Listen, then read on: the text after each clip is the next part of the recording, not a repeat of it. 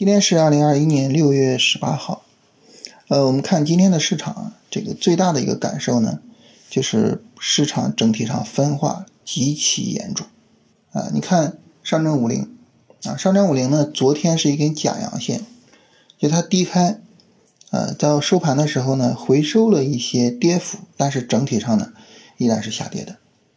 那今天呢，上证五零直接就是一根阴线。啊，跌了百分之零点七八，这个跌幅还是不小的。但是如果说呢，我们去看国证两千，你发现国证两千呢是连续两天的中阳线啊，今天呢还是一个放量阳线，就整体的反弹力度是非常强的。所以这个市场分化已经分化到了代表着大小两类股票的指数走出了截然相反的走势。如果说我们去看上证五零哈，我们会感觉这个市场呢就是完蛋了，啊，我们会感觉就是市场的波段下跌已经难以避免了，甚至我们已经身处于波段下跌之中了。但是呢，如果你看国证两千呢，你就觉得哇，这个市场还是非常强，啊，三月二十五号以来的上涨还是会持续。就你看这两个指数，你会得出截然相反的结论。所以很自然的，我们这个时候就会去问。为什么市场会有如此明显的分化？而这种分化，我们又应该如何去处理？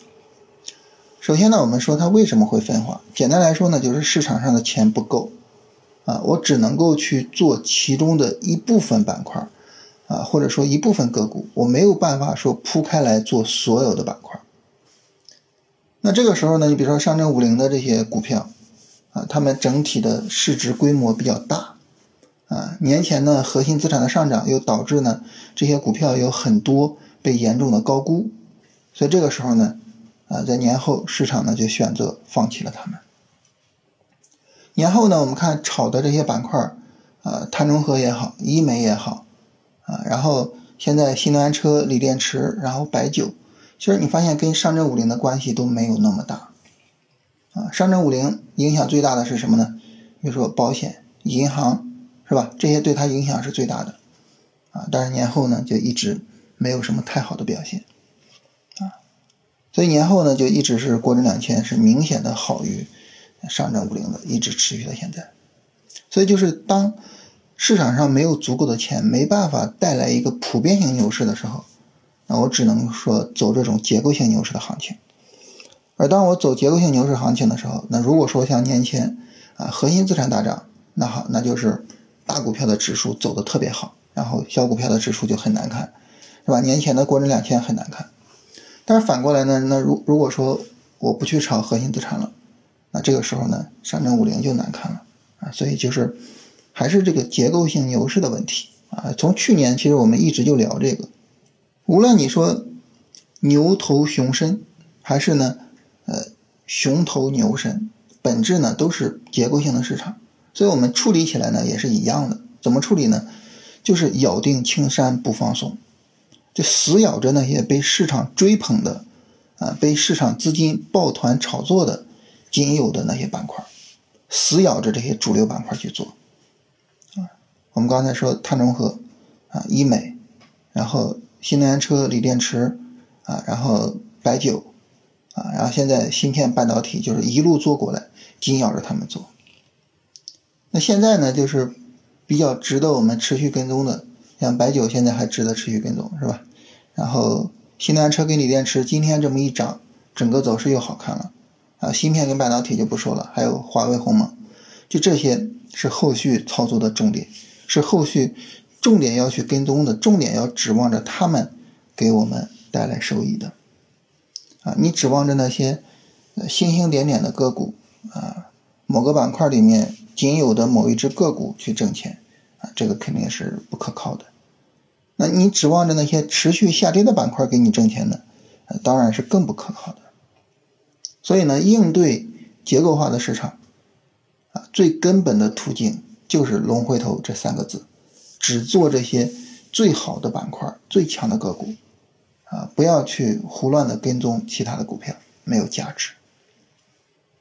这是跟大家聊一聊啊，就是现在这个结构化的市场，以及呢我对这个市场的一种处理方式啊。那么现在呢，我们就是持单嘛，对吧？持单去处理自己的持仓。然后呢，我们买入的话，肯定是要等一个三十分钟下跌。这个时候大家说，那我等谁呢？是吧？你比如说上证指数今天就有下跌，我能买吗？那很明显，大家理解，我们现在跟踪大盘指数呢，也应该去跟踪国证两千，也应该跟踪这种走得好的指数。所以你得等国证两千走三十分钟调整，跌不下去才行。那你说为什么说，呃，上证指数这个三十分钟调整低背离我不能买呢？因为它有可能持续跌下去啊，是吧？它的见底并不是真正的见底啊，只有国证两千跌不下去，这个时候才是真正的见底。所以还是要等周一看看，呃，就是下周，呃，怎么样去调一下。在这个时候呢，我们还是在面临着踏空的风险啊，这个没办法，是吧？啊，只能说就是去保有之前的持仓。另外板块方面呢，我们刚才提到今天新能源车锂电池走的比较好。另外呢，就是有机硅和芯片啊，整体上走的也比较好。有机硅也是一个涨价逻辑啊，就是价格呢大涨啊。我在这个网上查了一下它的价格，就最近这一段时间，呃，最近这十来天吧，大幅度的上涨啊，涨价逻辑。然后这是大盘和板块的情况，然后来看大家问题啊。有朋友问说，龙回头适合牛市吗？牛市的股票会有充分回调吗？这个说白了很简单啊，你自己拿一只股票，你回到牛市自己去看，你一看你就知道了，是吧？它到底有没有充分回调？智光电器调整是否充分啊？我们来看一下智光电器。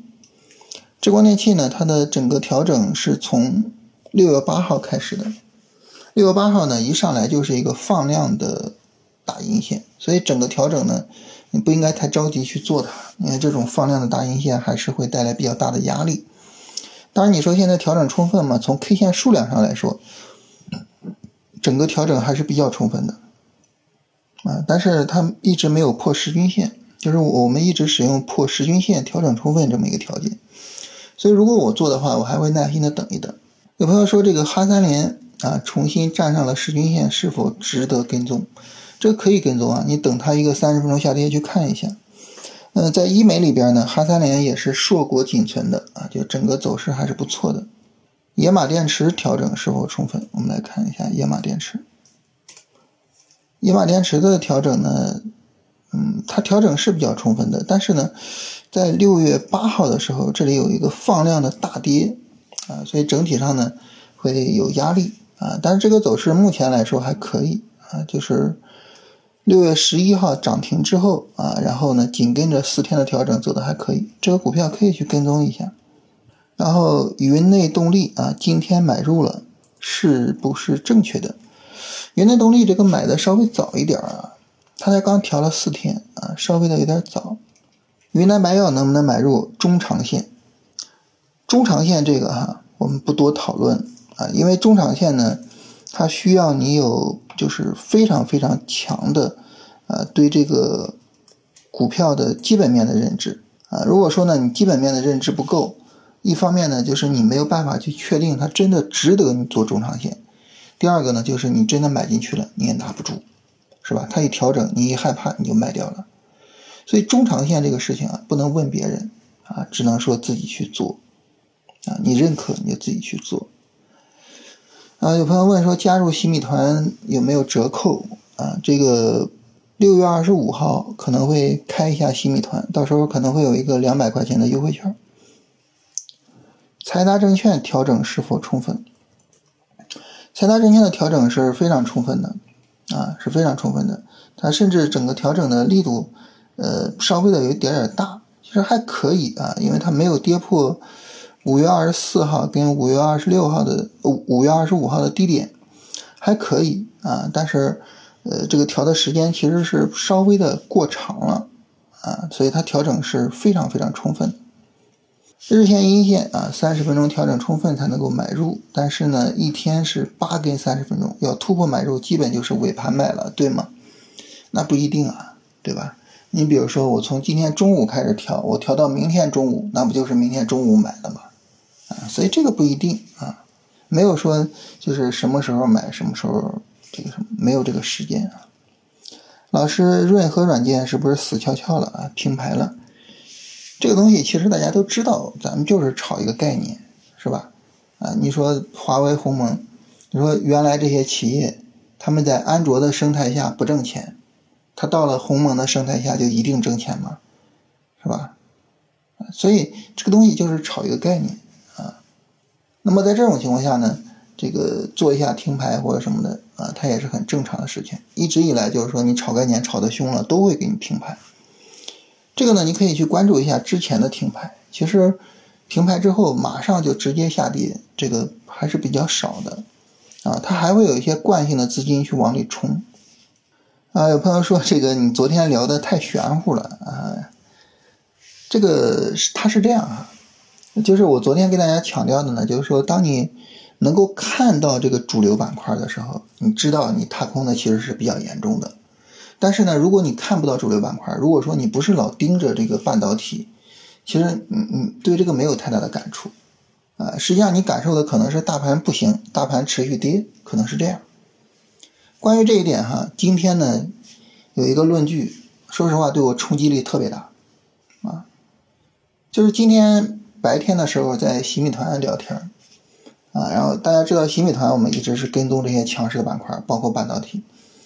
然后呢，在新米团聊天呢，就有朋友说说，哎，这两天就是卖飞比较严重啊，就是比如说我我买了一只股票啊，然后呢也该止盈了，我就止盈了，止盈之后结果这个股票继续涨，就卖飞比较严重，痛不欲生。啊那卖飞也是一种踏空的形式，是吧？啊，比较严重。然后晚上呢，在这个呃龙回头的训练营啊，我们现在在办一个二期训练营，在二期训练营呢，给大家做直播。做直播的时候呢，大家提问题，就有朋友提了一个问题，说老师，你能不能跟我们聊聊大盘？为什么呢？因为感觉到最近被大盘摁到地上摩擦。我说，那大家觉得被大盘摩擦是因为什么呢？是因为你亏损，还是因为你踏空，或者说你卖飞呢？结果清一色的，全部都是亏损。大家并没有感受到，说这个市场其实最近还是非常好的，有好几个板块走的特别好啊，以至于说我一旦卖的早了，我就会卖飞，就大家感受不到这一点。为什么呢？因为大家现在还没有龙回头的思想，还没有板块思想，还没有办法很好的去跟踪。市场里的强势板块，换句话说呢，就是大家现在买的股票都是比较普通的股票，大盘一调，它会调得比大盘还厉害，所以就是我昨天说的，就是思想啊，然后知识，然后交易方法，它不仅仅武装你的头脑，它还会武装你的眼睛，啊，所以事实就是如此，因此呢，那么我们要用这些正确的。有益于我们把股票做好的知识，去武装我们的头脑，武装我们的眼睛，啊，这对于我们来说呢是最重要的事情。那这个事儿呢，跟大家强调一下。嗯，有朋友问这个华银电力还持有吗？华银电力没有持有啊，华银电力之前呃被扫出去了。然后板块看多，指数做空有没有意义？这个呢，它属于是一种对对冲的思维啊。你比如说我我做多半导体，同时呢我去做空一个指数。对冲的思维，那这个东西搞起来太复杂了，我觉得不太适合我们普通人，啊，没有必要去搞这个东西，啊，有朋友说这个没有扛住三安光电的下跌，啊，盈利变亏损，然后呢又买了一些其他的股票，啊，最近的交易方法慢慢的偏离了龙回头，呃，这个呢就是你终究还是要找真正适合你的方法，它如果是龙回头，那好，那咱们就多交流嘛。它如果不是龙回头也没关系，但是呢，你一定得找到一套适合你自己的方法，啊，这是你在这个市场上生存，啊，然后赚钱的根本。